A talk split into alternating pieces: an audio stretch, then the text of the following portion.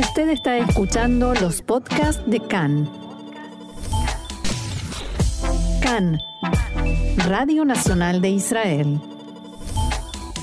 Seguimos aquí en CAN en español, Radio Reca, Radio Nacional de Israel, y eh, estamos siendo testigos de duras manifestaciones, eh, violentas manifestaciones en Irán, esta vez eh, más fuertes que en otras ocasiones, con motivo de, el arresto y la muerte de una joven de 22 años, Mahsa Amini, que eh, fue arrestada y eh, golpeada a muerte en la comisaría por la policía de la moral en Irán por tener mal puesto su hijab.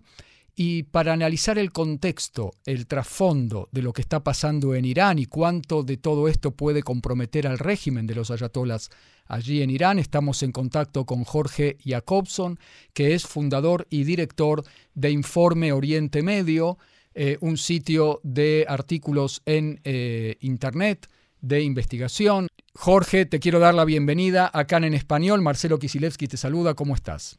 Así es, eh, te completo la información. El link es www orientemedio.news. Empezamos eh, con el tema de los antecedentes de las rebeliones en Irán. Así este, es. Como, como sabemos ahora, eh, las manifestaciones tienen como símbolo el rechazo de las mujeres del uso del hijab, que es la prenda que cubre el pelo de las mujeres. Cabe, cabe decir que 25 días después que la Ayatollah Khomeini llegó al poder en 1979, medio millón de mujeres han hecho una manifestación en contra de la imposición del hijab. O sea que es un tema que tiene antecedentes. Hubo varias rebeliones en ese sentido, muchas rebeliones eh, relacionadas con la opresión de la dictadura de la gente, eh, que no solamente oprime a las mujeres, sino también a las minorías étnicas, y por supuesto con la ideología islamista también prohíbe la libre expresión de la gente. Este, luego de varias eh, manifestaciones, eh, todas fueron brutalmente reprimidas.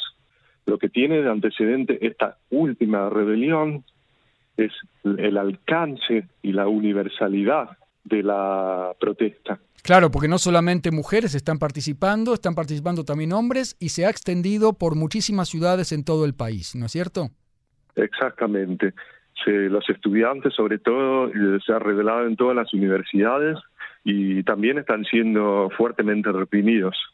Esto tiene que ver, Jorge, con, eh, con lo económico también, porque todas las revueltas anteriores, las olas de manifestaciones fueron por el costo de vida y por la bronca que tiene la gente de que Irán está enviando mucho dinero al exterior para mantener proxies a Hezbollah en el Líbano, por ejemplo, y para construir eh, su programa nuclear, mientras la gente está con serias dificultades económicas. ¿Esto está relacionado y de qué manera es nueva esta ola de manifestaciones? Bueno, en realidad lo que has mencionado recién son los antecedentes de las anteriores protestas que por supuesto eh, también influyen en las actuales protestas. La misma gente que sale ahora a protestar también es consciente de que el régimen envía dinero a los proxies, que no se ocupa del bienestar de la gente.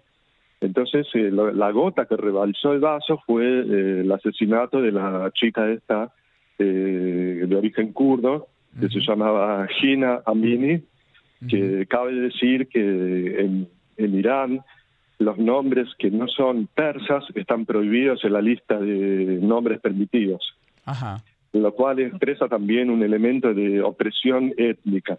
Los kurdos, como otras minorías, son eh, duramente reprimidos, también han salido a las protestas y son reprimidos de manera aún más brutal que la población urbana de Teherán, de Shiraz, Isfahan y otras más.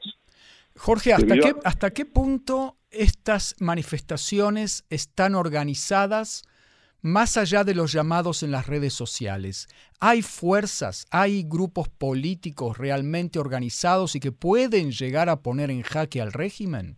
Bueno, en realidad la cuestión de qué fuerzas se toman parte de Irán, hasta ahora se conocen algunas de ellas, no se sabe a ciencia cierta cuántas organizaciones hay y cuántas son las que participan de las protestas. Sí se sabe, por ejemplo, de una organización llamada Mujahidin e Haq, que es una organización que existe hace varios años ya.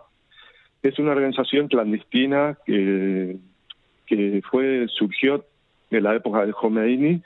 Eh, su ideología es eh, de izquierda, tiene una suerte de, ¿cómo se dice?, de sincretismo ideológico y su, su principal este foco es la resistencia al régimen. Y ellos son clandestinos por completo y la, y la acción que han hecho últimamente fue hacer un hackeo a la a internet, al internet de la municipalidad de Teherán, cosa que no, no permite que las, las cámaras filmen a los manifestantes. No sé cuánto duró, duró ese hackeo, pero es un ejemplo de una intervención de una organización. Lo que sí se puede decir que en general se trata de una revuelta popular mayormente eh, espontánea, eh, se disparó como un reguero de pólvora en todo el país. Y ya lleva eh, cerca de 200 muertos, entendemos, ¿no? Sí, sí, y también lleva 21 días. y, esta organización... parece que está ocurriendo ahora, pero hace casi un mes, sí. Esta organización que mencionabas es conocida por el régimen, los persiguen, hay, e, es la organización digamos, que está en la mira del régimen todo el tiempo? Sí, sí. Eh, aunque el régimen, cuando ocurren eh, hechos de ese tipo, siempre eh, el culpable por excelencia es el sionismo, Estados Unidos, como que no le echa la culpa todo a esa organización. Además, la, gente cuando se rebeló, se rebeló incluso contra ese discurso de, de siempre culpabilizar a Estados Unidos y a Israel eh, de todo lo que ocurre y también la causa palestina como el parámetro por el cual se mide todo lo que ellos hacen. Tal es la, la, revuelta actual que incluso han tirado símbolos de calles, de letreros que nombra la calle de Falastín por Palestina y República Islámica. La gente también está harta de ese discurso y de esos símbolos.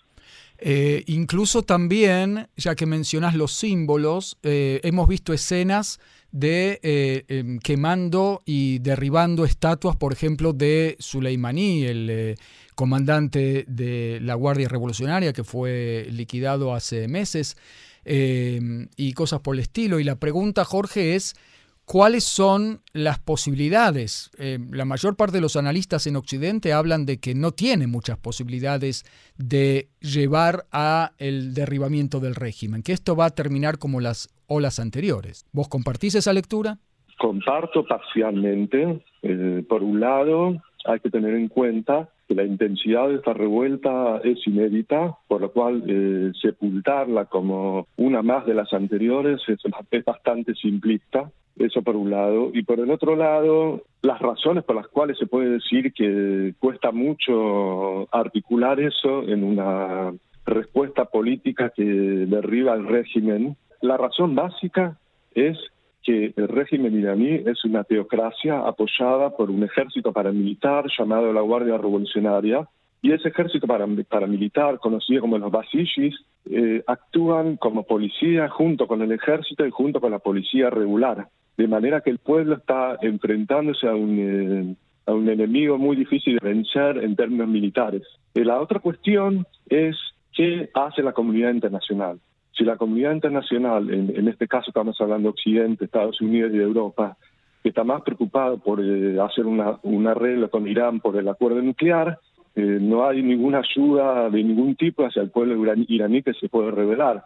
Así que por esa razón los, analistas no mencionan este detalle. Esta es otra razón por las cuales se, dificulta la posibilidad de un cambio de régimen y el éxito de estas luchas. ¿Vos estás de acuerdo entonces eh, en quizás por sus motivos Israel le pida a Estados Unidos en las negociaciones nucleares eh, ponerle una, sobre la mesa una amenaza bélica creíble eh, como para que Irán sepa si seguís avanzando con este programa y Estados Unidos y sus aliados en algún momento te pueden llegar a atacar?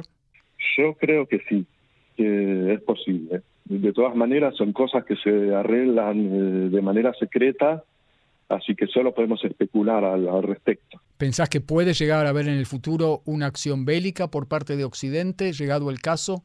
Yo creo que de parte de Occidente no, porque todos los indicios en los últimos años indican de que Occidente prefiere no intervenir más en, eh, en las periferias del mundo y dejar que las cosas se arreglen solas, entre comillas, lo cual no significa estrictamente que se arreglen solas, pero sí, pero sí eh, realizar eh, acuerdos o simplemente dejar que ocurran ciertas eh, conflictos y guerras como el retiro de, de las tropas norteamericanas de Afganistán.